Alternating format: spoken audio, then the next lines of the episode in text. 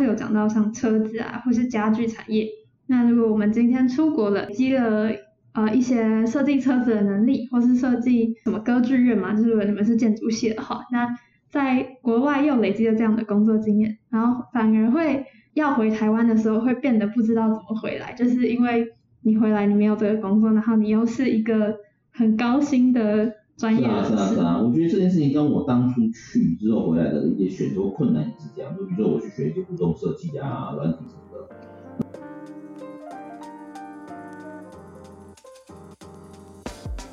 好，Hello，欢迎来到 B&D Lab，我是主持人 Kathleen。那今天邀请到的设计师是直学设计的郑家浩总监。他从建筑系毕业之后呢，接连又到了滨州、纽约进修娱乐科技和互动通讯。回台之后呢，他却选择投入空间经营的整合设计，主要是以服务产业的客户为主。那他所写的书像是设计餐厅创业学、设计咖啡开店学，更是创业者人手一本的开店圣经。那他今天会和我们分享自己对于出国留学、台湾企业的品牌经营上一些全新的观点。那就让我们开始今天的节目吧。Hello，欢迎郑家浩总监。Hello，大家好，我是职业设计的总监郑家浩。嗯，那可不可以请总监稍微介绍一下，就是职学设计这间公司主要是在做些什么？好，就是最早其实我们我是建筑系毕业的嘛，是东海建筑毕业的，所以最早的时候都是做一些呃住宅的室内设计啊，或者是一般的这种商业的这这个室内设计比较多。但这几年的话，我们大部分都在帮一些实体的一些品牌做展店或者是开店，比如说餐厅啊、旅馆啊，或者是一些这个零售品牌做这个室内设计跟一些等于是品牌的顾问或是开店顾问这样的案子居多。嗯，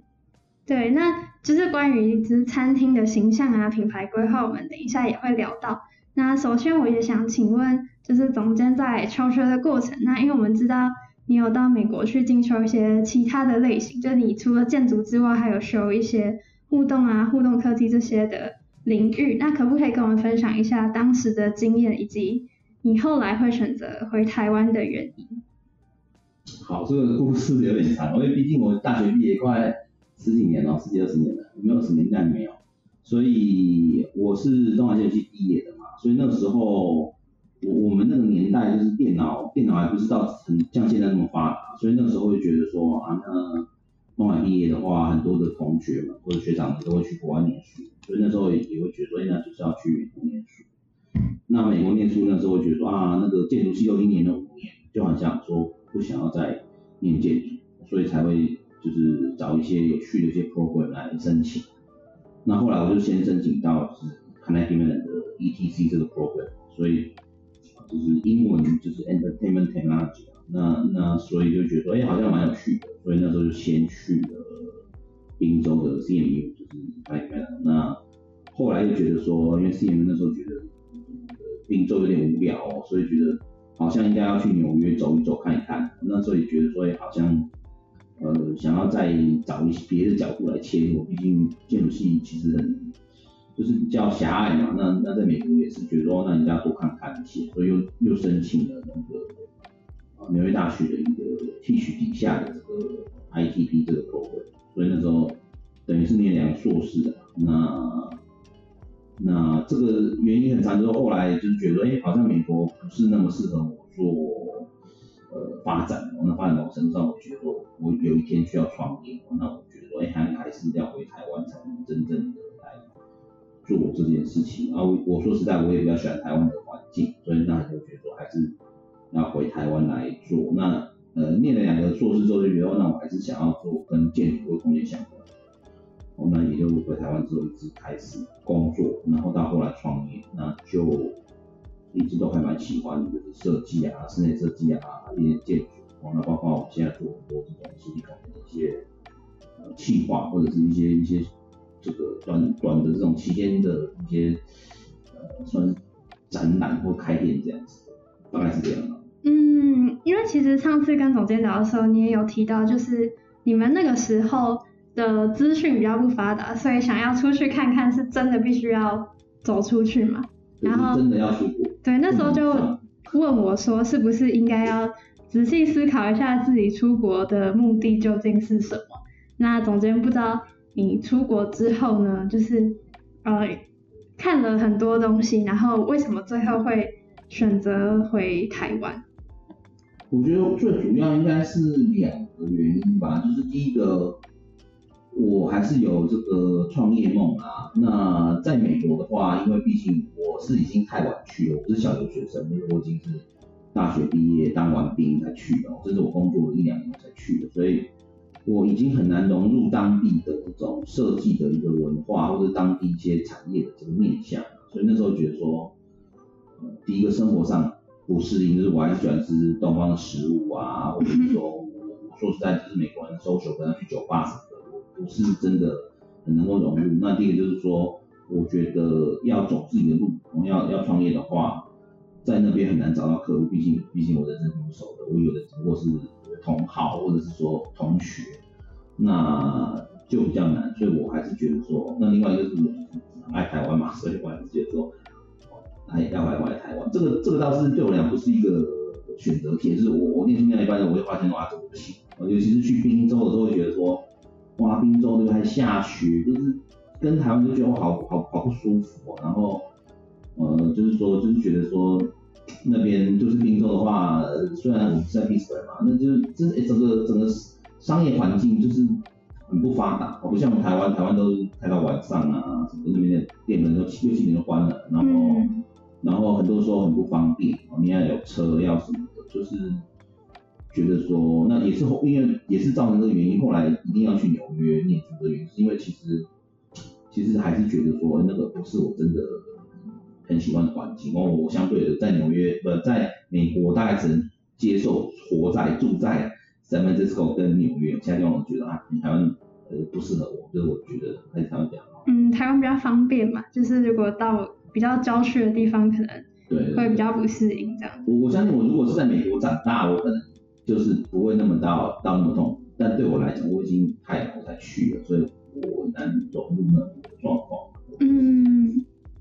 那个时候也有聊到，就是嗯中间有很多学生也是分布在各个国家去留学的。对对对对对，我觉得大家都有一个寻找自我的一个追求啦。嗯。那我也是上次有分享，就是大家聊到说，其实我同学们现在很多，或者诶应该说学长，不是东海，他们大部分现在在中国。那我觉得，在我那个年代，很多的一些美国公司会想要去中国开发嘛，或者啊开公司，所以我觉得那个时候很多人会决定说，那在美国做做做，就去去去中国，或者说我现在的学生们，他们出国念书之后，可能会去更多选择，因为因为以前。以前没怎么选啊，大部分都人都会选择的是美国。那我觉得那那个时候的原因是因为爸妈都觉得美国比较厉害。哦，那要不然就是欧洲。那现在不一定，现在有人去日本留学啊，或者是或者是澳洲什么很多。那那时候就比较没有。那你你觉得我要分享是哪一段？就说那是我那个时候的状况，还是说现在的这些我们学生们？因为应该是比较好奇现在的学生们出国之后，然后他们接下来选择。呃，有哪些发展啊？然后还有他们做了什么事情这样子？我我觉得，因为上次刚好是因为我觉得令人兴奋，因为那时候 Clubhouse 很红，然后很很很热衷，所以那时候在过年那时候都突然有很多学生上线啊什么什么，就是他们我就发现哦，很多组是他们开的。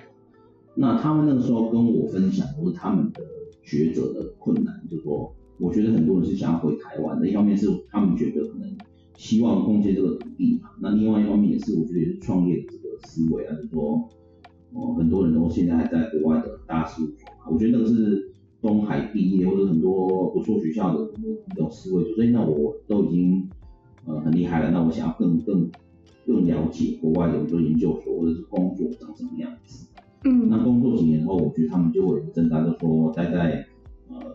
比如说中国或者说待在日本，那能够。我觉得跟大王当初的考量有点相对，能够一展抱负的似乎在台湾才可以。像我之前有个员工最近也要在台湾开业，哦，那他会觉得说，哎，那我要一展抱负还是得回来台湾，不然在那边的他们现在的状况应该也都是，相信在很好事务所都很幸福，那也好像觉得没办法永远幸福下去，那要不然就要换到一般的他们一般的这些事务所上班，那好像也是跟当地的文化或者一些状况，我觉得他们也不是到很满意，但也觉得还 OK，但回台湾的问题是薪资就会差很多，我我相信不管在中国或在在欧洲的话，你的薪资水平很高。但台湾的建筑的这个行业，我的学生大部分建筑系的，当然也有也是有，就是就是认识也是比较少。就是我觉得台湾来讲，建筑的不管是公共工程或者大型的开发，相对比较少，所以薪资一定是比较差。比较差的原因有可能是因为我们这里根本就没有说很大的公司的主管的位阶，或者是很专业的一个位阶给他，就是你根本找不到类同的职位。我比如在中国，他可能是一个区的主管或者什么时候，那来台湾就是我觉得就是有这个考量，就是第一个如果要找工作，那找工作；第二个自己开业的话，呃，怎么样有资源，怎么样要要要发展，哦，这个是我觉得不是不能克服，是他们会评估一下。那如果要留在当地的话，那我觉得有些人是可能很快就觉得一定要留在当地，说你可能认识男女朋友。然后结婚生小孩买房产，我比较中国的人，他可能就这样，就是，那他就得，他就不会回来，他是短时间内不会回来，就在那边生根发展的嘛。那，呃，他如果要回来的话，他就是要可能要抛弃这些东西，我觉得就就就是一个选择题啊，就是我觉得大家都会评两次，到底要回来还是要在当地继续工作。那如果呃当地有朋友一起开业，我我我记得有一个学生在纽约开业。嗯，也好像也是，也有学生也是员工，那他在纽约开业，那他也是从跟人家合作，就是等于是呃算是一起开公司，那我觉得那样子也可以，就是还是需要一个 team 这样子。我觉得业务方面一定相对困难啊，如果已经是大学生出去或者研究出去，说你你不太可能有好朋友或业务给你，或者是尤其建筑，对不对？给你这个几亿来盖一个案子，不太可能，所以。通常都是要 partner，如果你在当地美国、美之类的，你没有 partner，或者说没有帮你接业务，我觉得是很难接到业务啊。尤其是好的业务更难。嗯，因为我是工业设计系，然后总监上次其实有提到一件事情，让我回去想了很久，就是我今天如果出去的话，那其实台湾有一些产业，或是有些呃产品的品牌是没有发展到这么前面的。就是举例来说，上次有讲到像车子啊，或是家具产业。那如果我们今天出国了，然后就是累积了呃一些设计车子的能力，或是设计呃什么歌剧院嘛，就是如果你们是建筑系的话，那在国外又累积了这样的工作经验，然后反而会就是要回台湾的时候会变得不知道怎么回来，就是因为你回来你没有这个工作，然后你又是一个很高薪的。是啊是啊是啊，我觉得这件事情跟我当初去之后回来的一些选择困难也是这样。就比如说我去学一些互动设计啊、软体什么的，那台湾那个时候游戏产业都是代理商，根本没有什么开发商嘛，所以就是你回来，我就我那时候也觉得很开心啊，我什么都会，对不对？可以也不知道什么都会，但是很多技能，所以我可以找到应该可以找到的这个多比较多元嘛，比如说像游戏设计啊、计划什么的。可是我会发现那些公司，就是当时的台湾这些公司，或者就是游戏设计公司、其他产业公司，他们会觉得说啊，你学历很高，但是你又没有实战能力，那你薪水可能也开的不低，或者他他是先天上可能觉得说我没有必要需要这么好的人才，因为我如果是游戏代理，我必要找他一个对不对做企划、游戏企划或者是有 level design 这样子的人，那你就变得说一样，就是你你找不到很好的工作，因为这个这个台湾市场根本没有这样的职位，那样的薪资可以。货币，所以我觉得这个是到现在一样，我我觉得都会有这个问题啊，就是那呃，我上次我上次谈到一个定说，应该是说，如果你今天要规划你说要不要出国这件事情，应该是看你最后你想要在哪里工作，我觉得这件事情会决定了你到底要去哪里念书或念什么这件事情。嗯，就是如果你今天是想要回台湾，那你就算是去国外进修，也是要学一些。台湾需要的东西，像这样子我我觉得是这样子。那我觉得两个假设，就是如果你只是要找一份工作，那我觉得没有那么困难。但是你要最后你的选择是我要创业的话，那就很困难的，因为因为你最创业最难的并不是你多聪明多厉害嘛，而是你能不能有业务能力，就是你能去接到案子。我觉得是这样。那如果你呃你的以后是一个做品牌的东西，那也就是说你的你不一定是设计师，那那你可能对不对？就是要思考这些面向。我刚刚讲说，你如果出去念书回来的时候，你是要纯粹开一家纯设计公司呢？还是说，哎，我要做一个工业，比如说我刚讲说汽车厂或者这种，那机场能太大了，比如说一个什么，呃，最简单的一个包包厂啊，那对包包品牌，它的考量又相当不一样。嗯，我觉得，嗯，所以没有办法告诉你标准答案说要去哪里念书，要不要念书，要念多久，我在哪里念书这件事情，以我过来人的角色，我会觉得说，那应该要先想你的目的是什么。那你的目的只是纯粹希望去。呃，研究增加自己的技能的多样化或者精进的话，那我觉得你去哪念书其实都没有什么差别。可是如果你已经想好你要从事什么产业，比如说我想要当这个汽车设计产业的设计师、设计总监，那你在台湾可能根本就没有这样的工作，因为台湾汽车厂对不起，可能就一家，甚至没有这种，那你根本不会这个位置，那你可能就要去德国念书，那德国念书之后进。我只举例啊，那里面的可能进入他们的产业的，那那就会比较容易。那你去那边念书，你在那边找工作，得到一个这样子的位置是比较有可能的。对对对，因为我刚刚其实在想说，感觉设计师就是可能有些人会想说，我要去国外刷一个学历嘛，但设计好像不是这样子过去的，就是他比较在意你的实战或是工作能力。然后你的学历可能只是会带来那间公司的负担，这样。我觉得工作本身就是这样子啊。我觉得刷一个学历是在我那个年代有这个思维，就我爸妈觉得不行，你要去给我刷个学历，然后来教书。嗯。现在我觉得比较少会这样想的嘛，因为因为对不对？你可以看一些什么什么 Elon Musk 还是看怎么说这个建筑系的 Big English 啊，他们。他们都嘛都辍学，或者就是念书，就其实对他们来讲，真的就是有自己目标方向的人，其实我觉得以现在的这样的环境，哦，是不太需那么需要学校教育帮助你。应该是说，呃，这个呃很简单你就说，我是觉得我们那个年代是因为没有网络嘛，我我有网络啊，只是不健全，那没有 YouTube 啊，保证是没有 YouTube。那现在很多的这些知识啊，很多的包括现在有 Podcast 啊、Clubhouse 啊。哦，书本啊，网络啊，所以你获得知识的管道很多。那你如果有很清楚的目的，其实我觉得学校教育是一个 option，而不是一个我好像一定要去念研究所，一定要什么。因为我觉得台湾现在的公司也没有那么样看重学历啊，我觉得大家还是就是根据你的能力表现，根据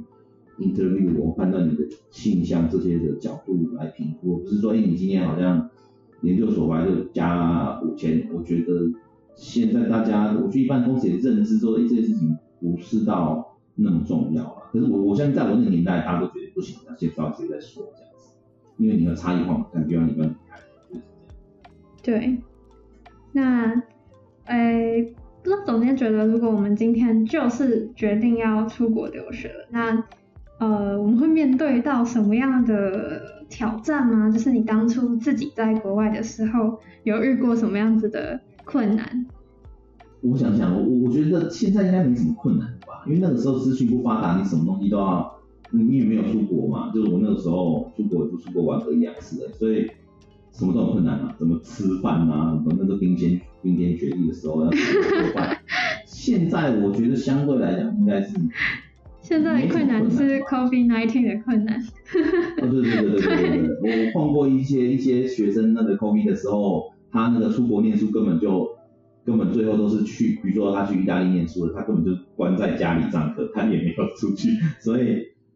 如果是 COVID 的状况，我觉得这是的确是挺挺挺困难的啦。不然的话，我觉得现在应该还算好吧。我觉得好像我那个时候也没有什么特别困难啊。说实在的。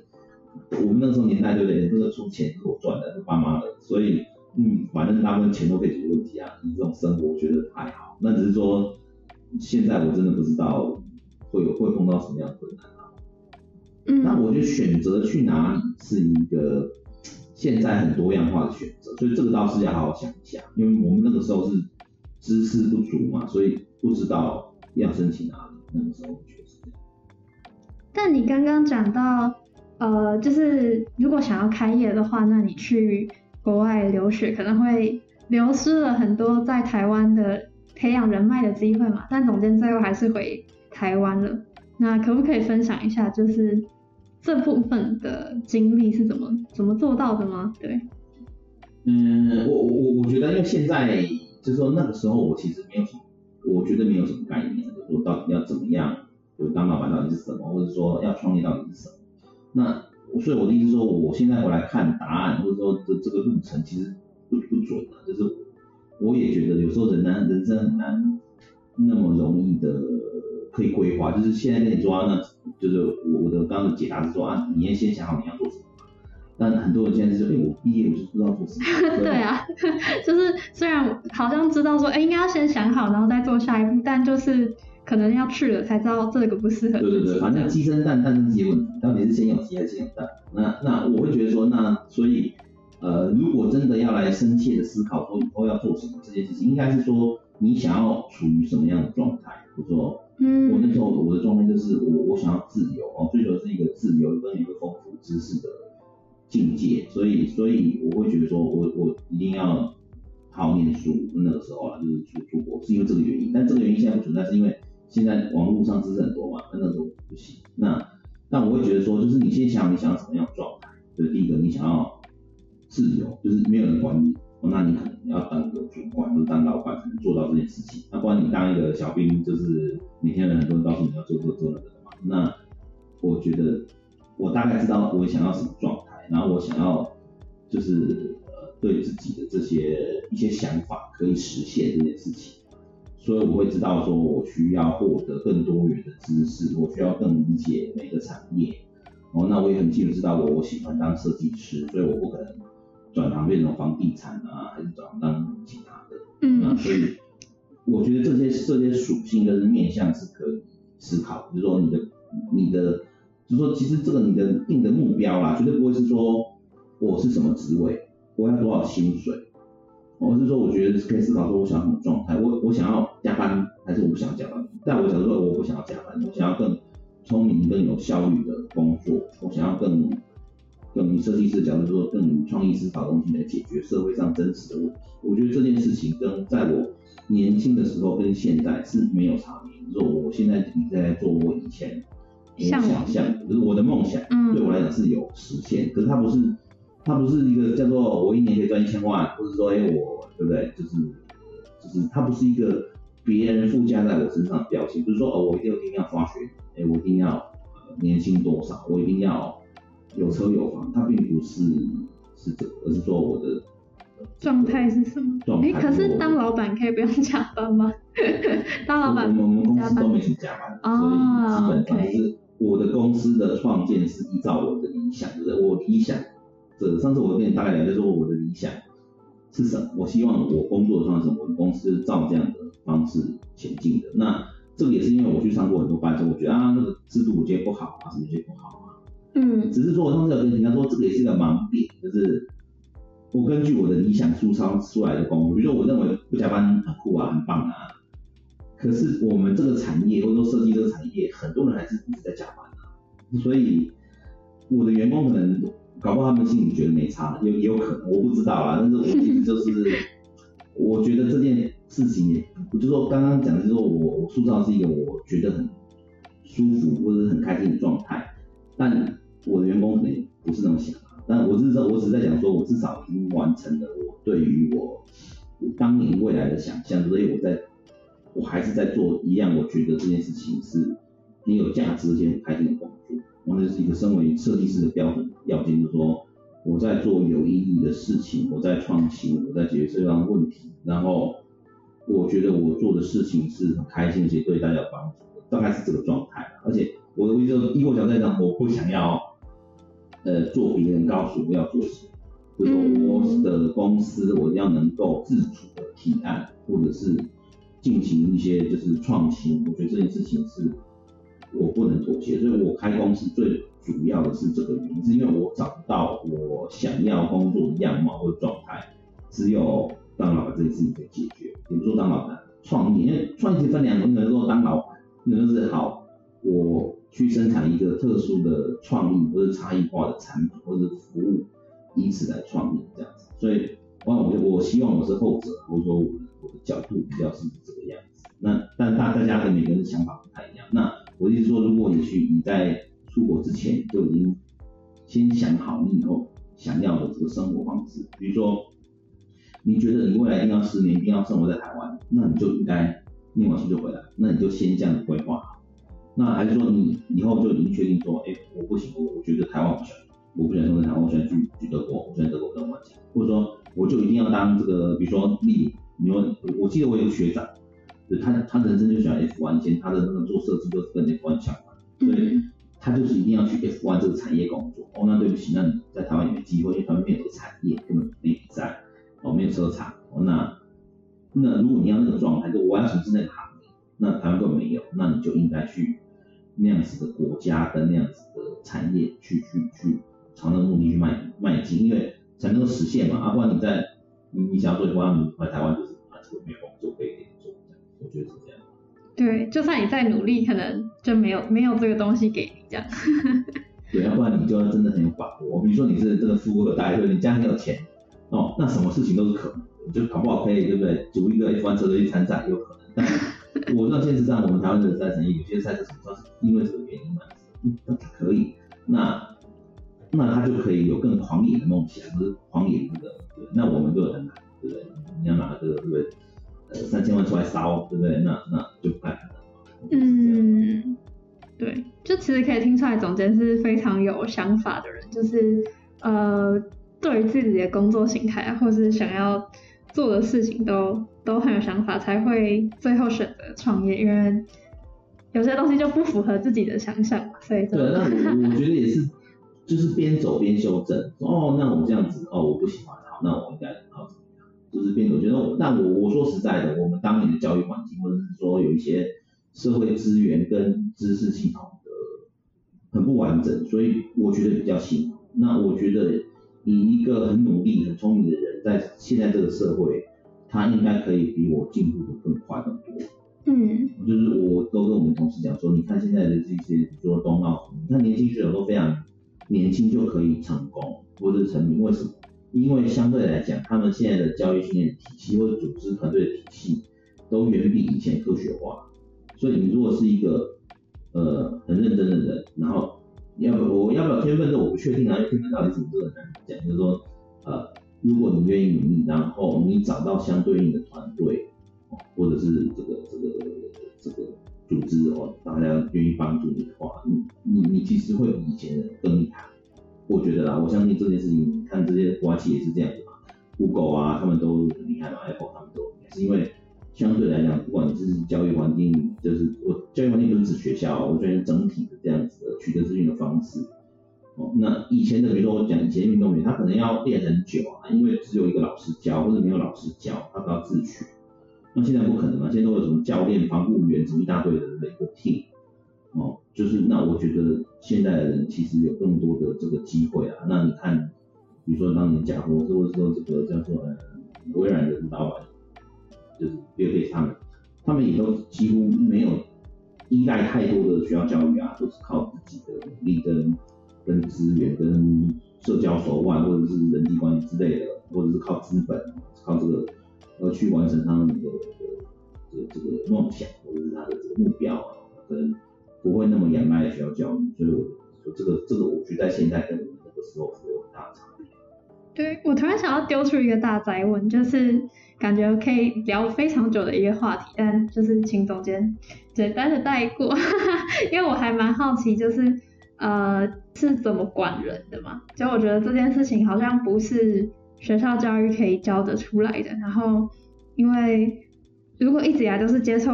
设计教育的话，那做这件事情好像是一件，就对一般人来讲非常困难的挑战。对我，我觉得这个也是因为我们，我们我觉得台湾啦，不管是在设计产业很多的产业，它其实这个，尤其是我觉得设计产业更模糊，就对于设计管理或者是公司管理这件事情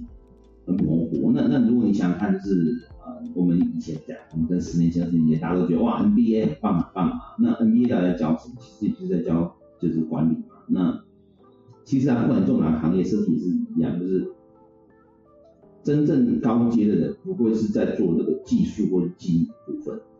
哦，你你可能，我像我们室内设计，你可能如果你你要真的很会，呃，对不对？做住宅或者什么，其实不需要很多年啊，三五年你就其实蛮熟练的。可是你要能够管理人这件事情是困很困难的，不管是一般的这种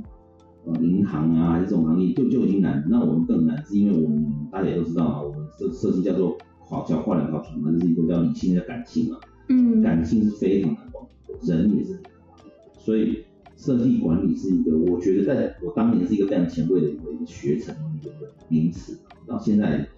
是一个仍然非常重要，但我觉得非常人可以去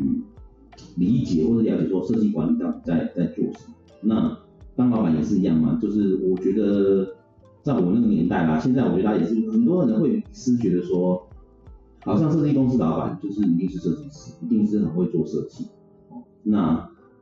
这件事情我觉得是个迷失啊！你想想看，就是对不对？以前我们可能都认为说，大师大师就是自己在画图的大师嘛。那你比你别的产业，比如说餐厅老板好，你觉得餐厅老板有在炒菜吗？哦，我我相信百分之九十的餐厅老板绝对不在炒菜。哦，他他在做什么？就是管理。所以不管是什么公司，什么样的状态，什么样的位阶，都是就是你你最后都是在做管理啊。不管你是主管哦，或者是老板，其实大部分都在做。做管理管理人管理流程或者管理很多事情，所以啊管理是很正，我觉得是是如果应该说另外一个反向就是说，如果你今天想要当设计师，喜欢画图，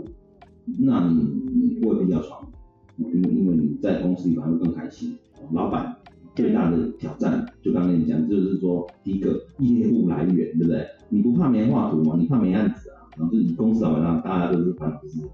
案子太多做不完很痛苦，案子太少没有案子也痛苦，因为它是要一个非常 balance 的状态，就是很稳定的状态是最好的。嗯，哦，那这真的是蛮，就是这样讲讲了很久了，因为我当年我其实开工之后，我也觉得我太大意，只是没有想到是直接问，就说当年觉得我是一个很厉害设计师，我开业是正常的，开业 day one 不要到到 day 不要到 day one 了，就是前几个马上知道说完蛋了，完全没时间做设计，就是。你会知道说啊，其实当老板就要跟做设计本身这件事情说再会。那 但是还是很重要，为什么？是因为你我们叫做其实设计分成两段的，一个叫设计思考，我们在学校训练的都是设计思考，嗯，是很重要。但是实质的设计，你就说好我要画这个平面图，那个是是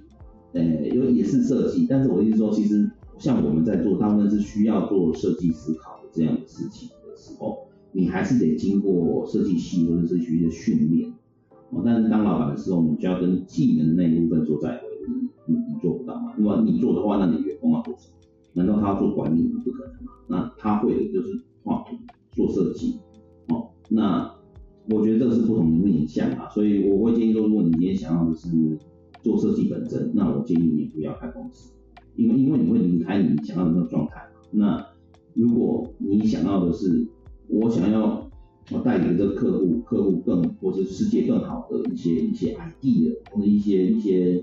呃产品或者一些服务，那那做老板自己是没问题的。呃，其实我觉得刚刚有回答到一部分的问题嘛，就是让大家想一下自己究竟是想要做设计，还是想要管人，或是带给大家带给这个社会一个更好的理念，那其实是不一样的事情。我我我我举个例子比较简单好了，嗯，我就我认为说大家最近这个 Apple 嘛，我认为贾博士就是一个非常好的设计师，但是他不会，我我应该应该说他是非常厉害的设计思考，会使用设计思考的人，但他并不是画图那真正画图的哦，也不是个人，而是很多人，就是你想想看 Apple 的 design team 一定是很多嘛，可能几百个哦，那他的总监哦，比如说江德生一个。他一定是在做管理，他不会是在纯粹的画图，画图也不是一个人画，可能很多人画，只是说，我觉得这件事情在在欧美，在美国，这件事情是一个就是大家认知设计就是一个团队合作，一个一个解决问题的这个方法，但是台湾的一些的，我觉得大家一般的民众或甚至设计师，他还是会觉得设计师就是大师啊，但设计成就是一个大师，就是一个很会画图，很会很会做一些很特别的造型，或者很多特别的一些 ID 的这个这个这个叫做才是真的设计师。嗯，我觉得这个这个大家可以思考一下，就是说你问一下，对不对？这个 Apple Watch 是谁设计的？对，一定没有人可以告诉你，他一定是就是你去查，他一定是一堆的，这个人搞不好他做了，对不对？已经可能他做完之后，这个这个案子已经结束了，或者说，哎，这个案子他他做完你看到这个设计，他已经离职了，就是他其实需要很大的这个，尤其是工业设计，我我相信是更更更需要。就是一个团队去去实现。那你说如果个人住家一个小住家，那搞不好的确是一个人被画图，但你最终完成还是需要什么泥做水电那种，那这些都是职人，都是有机遇的。对，他们也是要有设计思维，只是没到那么重。所以我觉得设计的面向在这个时代应该要让大家更清楚一点。不然很多人会觉得，像我以前做主宅的客户，觉得哎这，那其实什么不是老板？老板怎么不画图？我觉得就是嗯，对，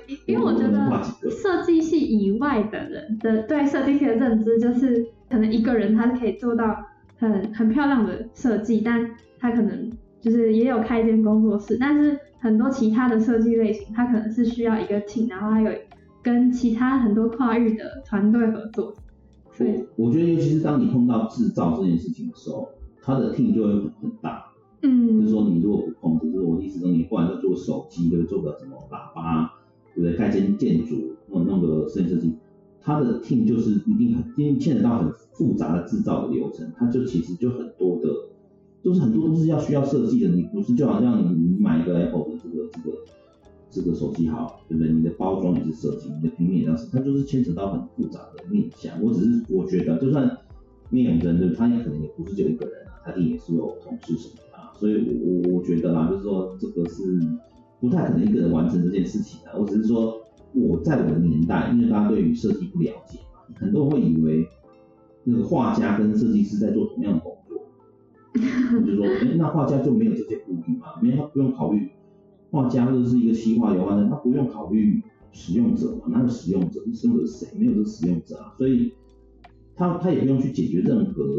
对不对实际发生的问题。但是设计不是，设计其实在我们现在来讲，就跟所有的公司是一样的，就是它就牵扯到管理，牵扯到理性的问题，牵扯到数数据，牵扯到社会的面向。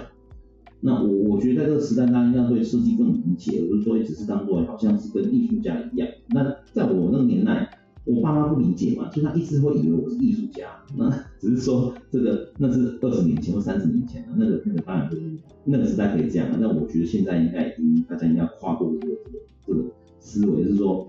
设计公司也就是一般的公司，它就牵扯到管理，牵扯到你的效能，牵扯到你的这个这个组织，就是老板通常是业务开发者哦，或者是说组织管理者，或者是。呃，开创的这个性质，而不是在做执行的工作，就是因为一定都是低阶在做，不可能是是第一线画图的这个。嗯。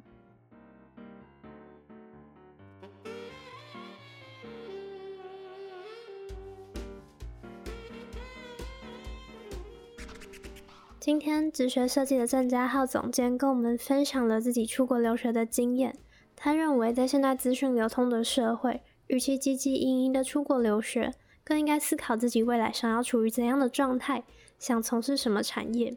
他也跟我们聊到自己创业后的心得，无论是想要做设计，还是透过设计思考改变社会，希望你可以找到适合自己的路。